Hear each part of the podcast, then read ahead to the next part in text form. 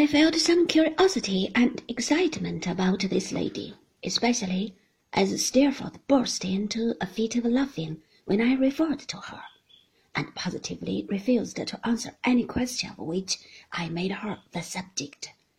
I remained, therefore, in a state of considerable expectation until the cloth had been removed some half an hour, and we were sitting over our decanter of wine before the fire, when the door opened and Littimer, with his habitual serenity quite undisturbed, announced, Miss Mowcher.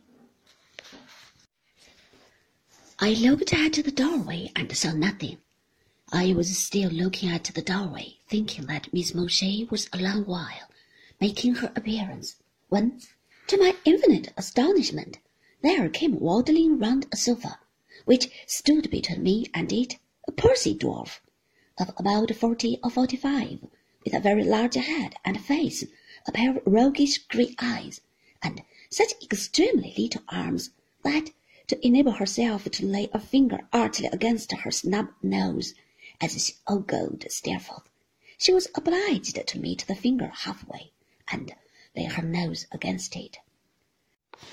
Her chin, which was what is called a double chin, was so fat that it entirely swallowed up the strings of her bonnet, bow and all.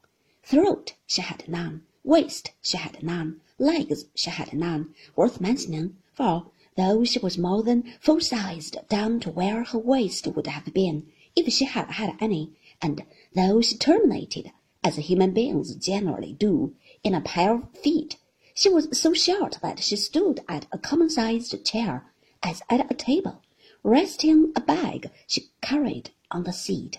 This lady, dressed in an offhand easy style, bringing her nose and her forefinger together, with the difficulty I have described, standing with her head necessarily on one side, and with one of her sharp eyes shut up, making an uncommonly knowing face.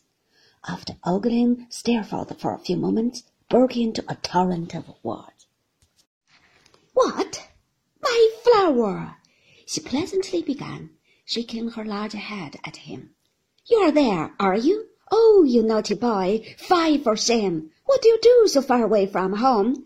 Up to mischief, I'll be bound. Oh, you're a dunny fellow, Steerforth, so you are, and I'm another, ain't I? Ha, ha, ha!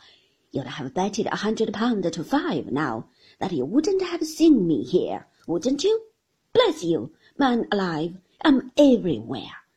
I'm here and there and where not, like the conjurer's half-crown in the lady's handchair. Oh, my stars, and what's their names? she went on, clapping a hand on each of her little knees, and glancing shrewdly at me. I'm of too full a habit, that's the fact, Steerforth. After a flight of stairs, it gives me as much trouble to draw every breath I want, as if it was a bucket of water. If you saw me looking out of an upper window, you'd think I was a fine woman, wouldn't you? Go along, you dog, do! cried the little creature, making a whisk at him with the handkerchief with which she was wiping her face. And don't be impudent. But I give you my word and honour I was at Lady Mithers last week. There's a woman. How she wears!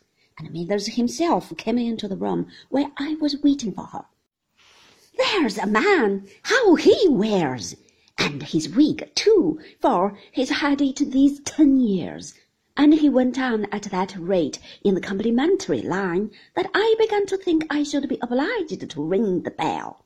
Ha, ha, ha! He's a pleasant rat, but he wants principle. What were you doing for Lady Mithers?